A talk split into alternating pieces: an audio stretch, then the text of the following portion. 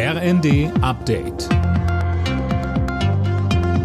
Stündlich neu. Auf den Punkt informiert.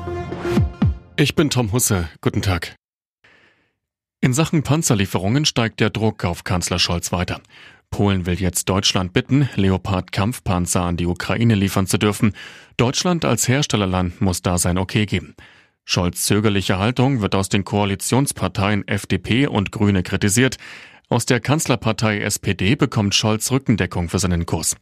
Der Vorsitzende Lars Klingbeil sagte, und dass Olaf Scholz sich international auch in einer solchen Phase mit den Partnern abstimmt, dass man Gespräche führt und sich nicht öffentlich unter Druck setzen lässt oder sich hinreißen lässt zu schnellen Aussagen, sondern dass man wirklich auch abwägt in dieser historischen Situation. Das ist genau richtig.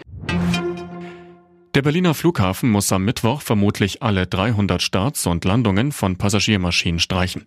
Verdi hat die Beschäftigten zu einem ganztägigen Warnstreik aufgerufen. Grund sind die bisher erfolglosen Tarifverhandlungen. Ärztevertreter sind für ein Ende der Maskenpflicht in Praxen.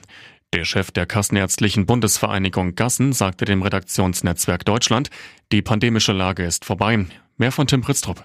Nicht in allen Praxen würden Hochrisikopatienten behandelt. Gassen findet deswegen, dass es generell den Ärzten selbst überlassen werden sollte, ob bei ihnen eine Maske getragen werden muss oder nicht.